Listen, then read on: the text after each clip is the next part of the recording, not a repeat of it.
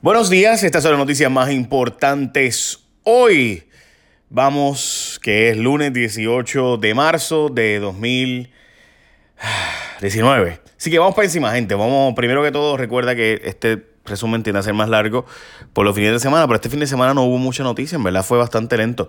Quizás porque era el Día Nacional de la Salsa, so, no sé.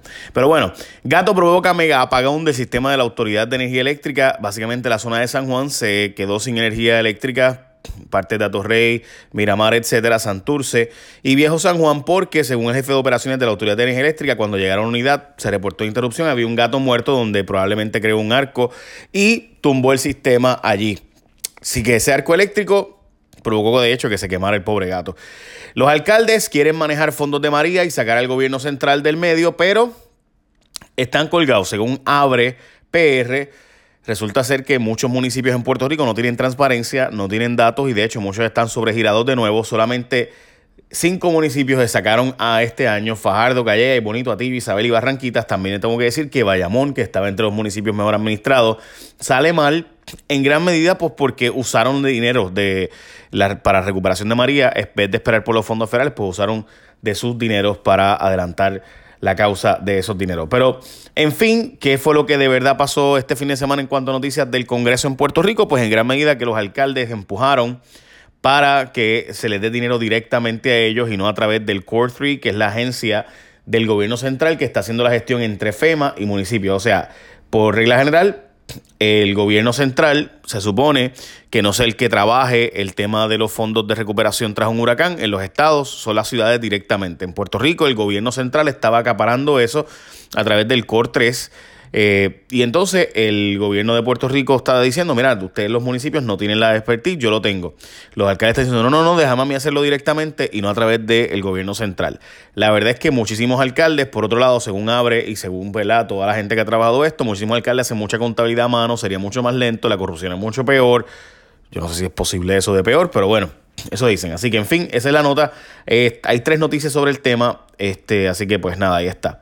Eh, desastrosas finanzas en varios pueblos, como les estaba diciendo.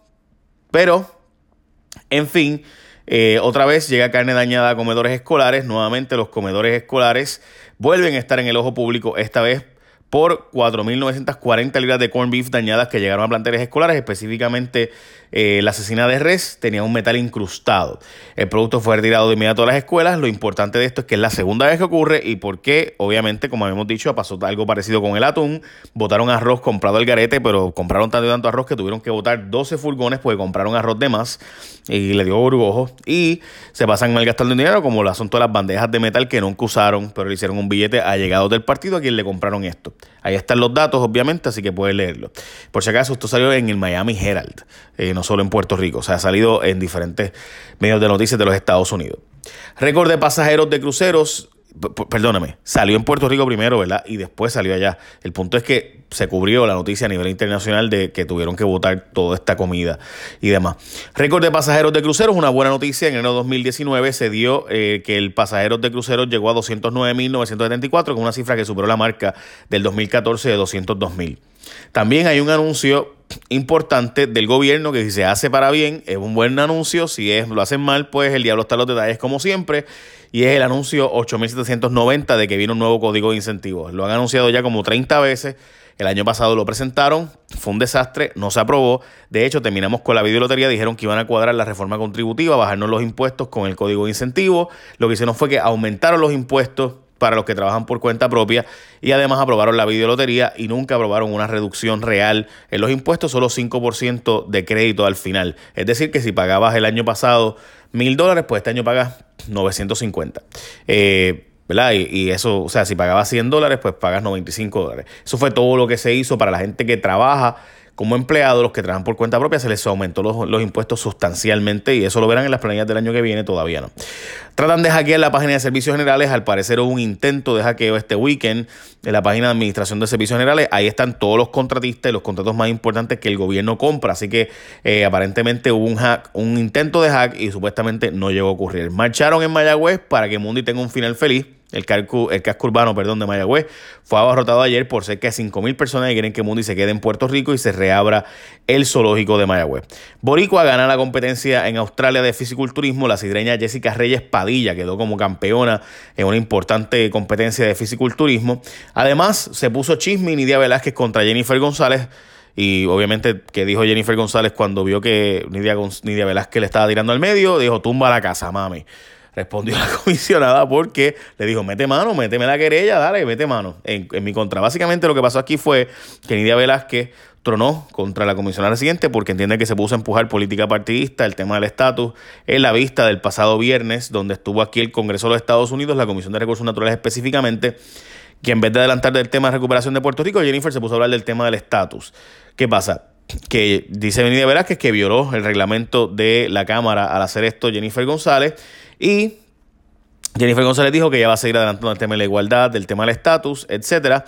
El problema real es que hay un retraso gigante en la entrega de los fondos federales tras María, donde obviamente los republicanos están en control y uno esperaría que Jennifer González esté metiendo mano en cuanto a movilizar los fondos más allá del asunto del estatus, que ella sabe que no tiene ni un minuto de break, que ya Raúl Grijalba dijo que no va a legislar y si Raúl Grijalba es el que tiene jurisdicción única eh, sobre esto, Enida Velázquez es la congresista de mayor eh, relevancia el tema de Puerto Rico porque ella y la presidenta speaker de la Cámara son muy cercanas, así que pues ya usted sabe, Nancy Pelosi y Nidia Velázquez tienen una relación muy cercana de hace muchos años.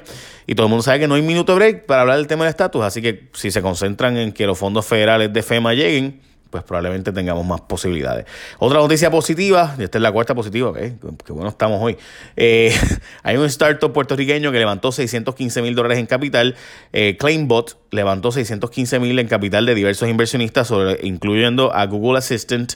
La compañía fue parte de la tercera generación de Parallel 18, que creó un chatbot que le permite a clientes conseguir información de compañías que están brindando servicios sin tener que llamar a un call center. Así que básicamente esas son las noticias más importantes hoy. Eh, así que, en síntesis, pues no sé qué. Hay unas cuantas noticias adicionales, por ejemplo, que hoy hay una, la Junta de Control Fiscal hoy se va a reunir con la con el, ¿verdad? El, asunto de los miembros del Congreso esto que están en Puerto Rico. Eh, también el asunto de eh, los condados municipales o regionalización, que sería básicamente eliminar municipios y establecer condados por encima de los municipios, de los ayuntamientos, o sea, de los alcaldes, no, no tanto así de eliminar los alcaldes. Hay una exclusiva de Alejandro García Padilla donde habla en la portada del nuevo día. Honestamente no la puse como parte de las noticias importantes de hoy porque me pareció una de esas noticias que uno dice, bueno, sí, chévere.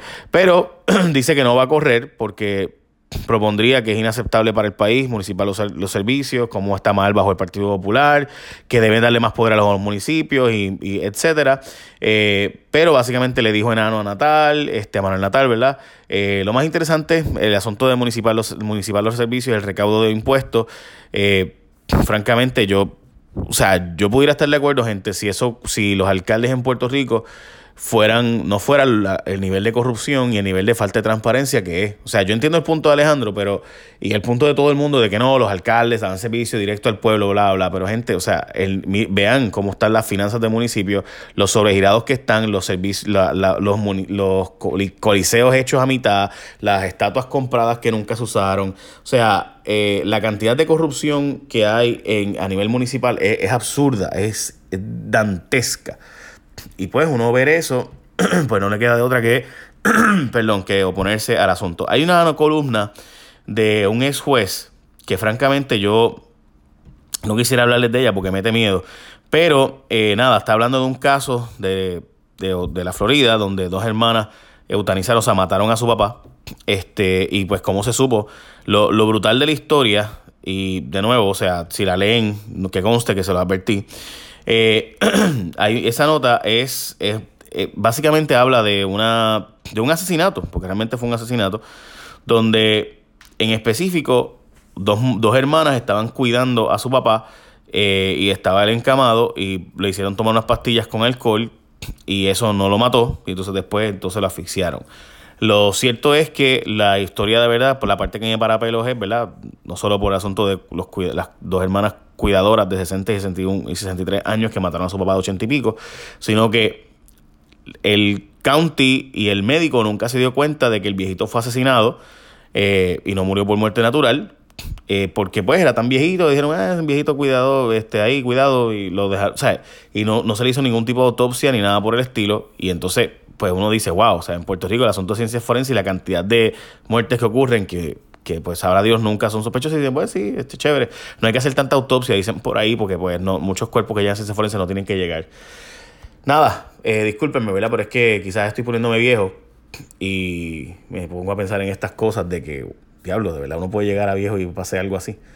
En este caso no era que no tenía que lo cuidar, eran dos las hermanas, pero se pusieron de acuerdo para matarlo. Bueno, gente, échenme la bendición. Buen día. Bye.